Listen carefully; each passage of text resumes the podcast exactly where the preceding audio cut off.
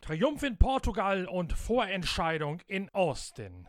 Dieser Podcast wird präsentiert von Shell Helix Ultra. Das Premium-Motorenöl für deinen Motor.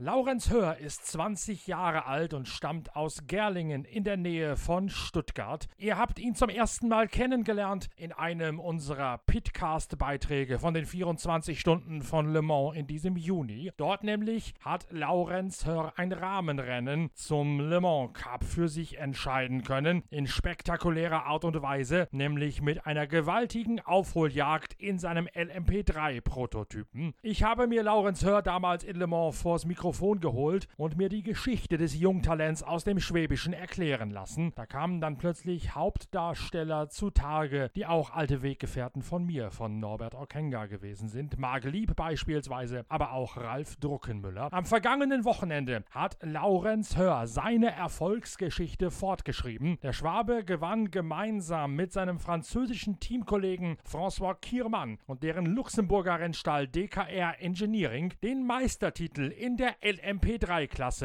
des Le Mans Cup.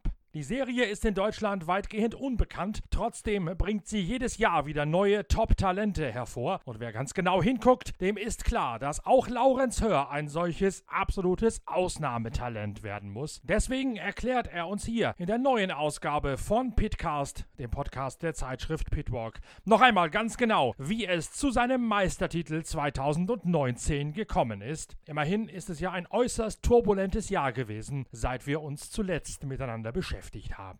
Da ging es nochmal richtig heiß her. Ähm, wir wussten im, im, Vorfeld, dass wir ähm, Pole und Sieg machen müssen, damit wir es in eigenen Händen haben.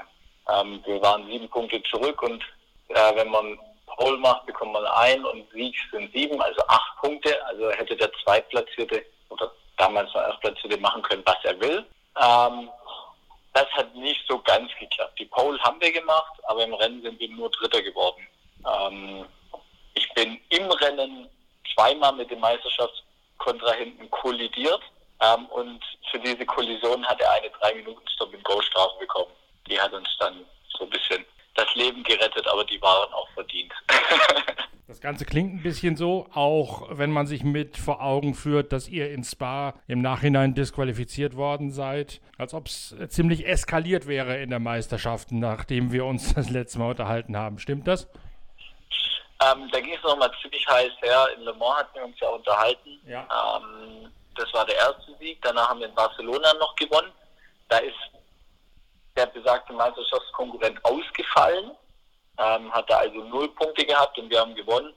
Und nach Barcelona waren wir dann auch Führende.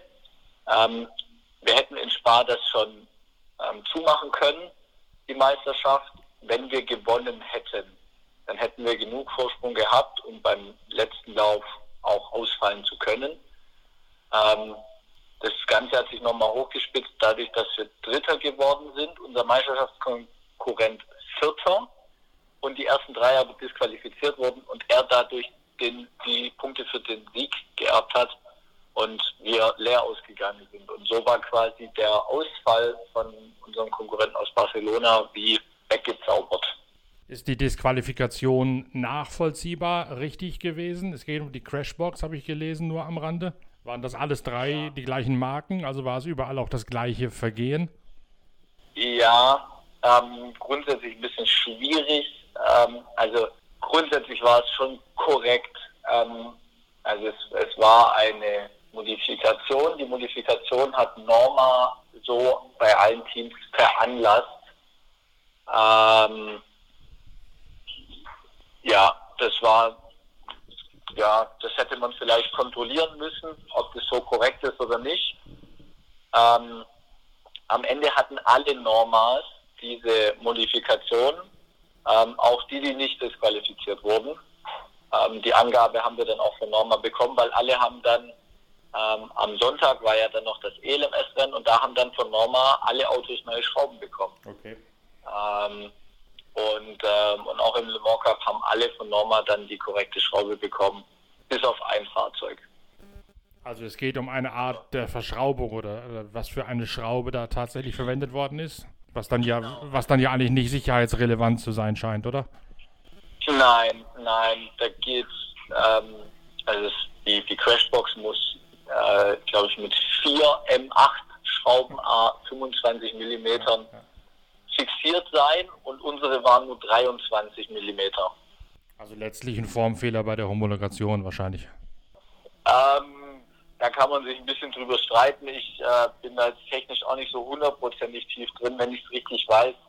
Ähm, beschleunigt man dadurch den ähm, oder kann man den Nasentausch beschleunigen. Ah, okay, ja.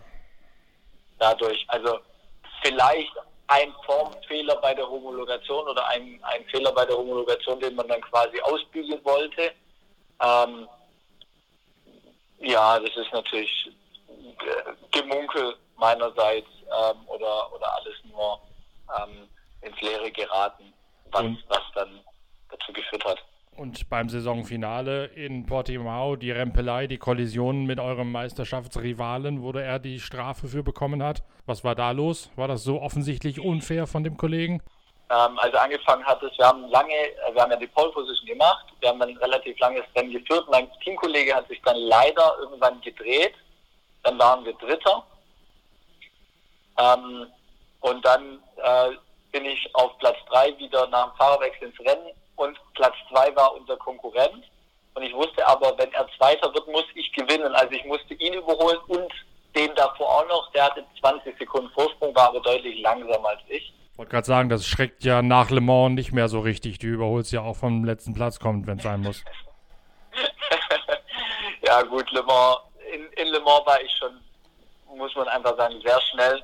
Ähm, so viel schneller war ich jetzt nicht ich habe wieder die schnellste Rennrunde gefahren, aber ich war jetzt nicht zwei Sekunden schneller als der Rest vom Feld in Le Mans.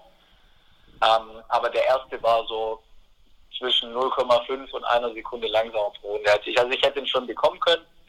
Ähm, und der zweitplatzierte ähm, London Racing, der hat dann irgendwann ein bisschen geschlafen bei einer Überrundung und hat dann die Tür in, in Kurve 6, die, die äh, Spitzkehre bergab in Portimao, ähm, so ein bisschen die Türe offen gelassen. Da bin ich dann reingestochen, das hat er dann gemerkt und dann hat er, ist er nach innen gezogen, als ich dann schon innen war und hat mich dann von der Fahrbahn gedrängt.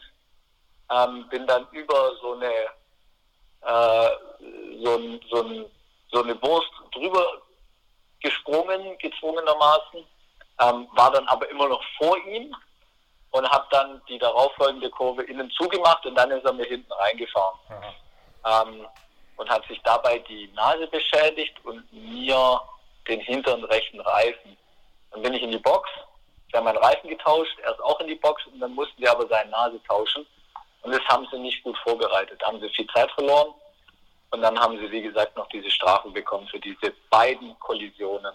Na gut, damit war der Meistertitel äh, gekürt, der Meister gekürt. Was fängst du jetzt an mit diesem Meistertitel? Ist schon absehbar, wie es weitergeht? Ob dich das in deiner Laufbahn richtig weiterbringt? Dieser in Deutschland ja doch unbekannte, aber international durchaus geachtete Titel?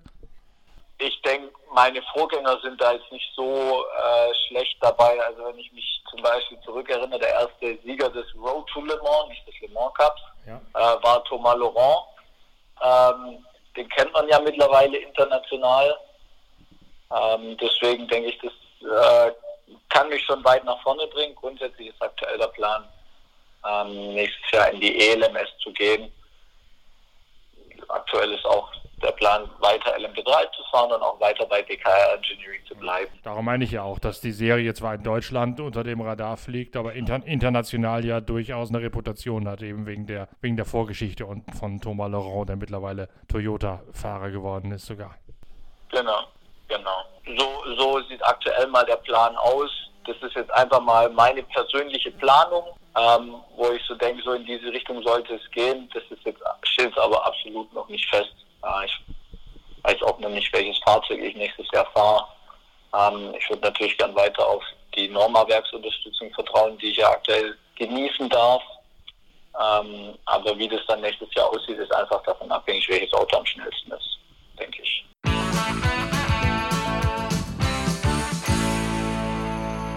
Man soll die Feste feiern, wie sie fallen, habe ich ja schon im letzten Pitcast gesagt. Ein solches Fest ist jetzt gerade gefallen für Lawrence Hör. Das nächste dürfte am Sonntagabend fällig sein. Dann nämlich, wenn Lewis Hamilton beim großen Preis der USA in Austin vorzeitig den Formel 1 Weltmeistertitel einheimst. Die Voraussetzungen dafür sind äußerst günstig. Lewis Hamilton muss lediglich Achter werden auf dem Circuit of the Americas. Dann ist er bereits vorzeitig der neue Titelträger. Völlig egal, was Valtteri Bottas dann auf die Beine stellt. Der finnische Teamkollege ist der einzige Rivale, der Hamilton den Titel noch abspenstig machen kann. Dazu allerdings muss der Blondschopf ab sofort jedes Rennen gewinnen und jeweils den Bonuspunkt für die schnellste Rennrunde dazu schreiben und dann noch darauf hoffen, dass Hamilton bei keinem der verbleibenden Läufe besser als auf Platz 10 ins Ziel kommt. Ihr hört es selbst, die Wahrscheinlichkeit dafür ist ausnehmend gering, auch wenn die Strecke in Austin in Texas ganz besondere Eigenheiten aufweist. Marcel Ehlert, der Chemielaborant von Ferrari, Kraftstofflieferant Shell, kennt die Rennstrecke vor den Toren der Musikmetropole.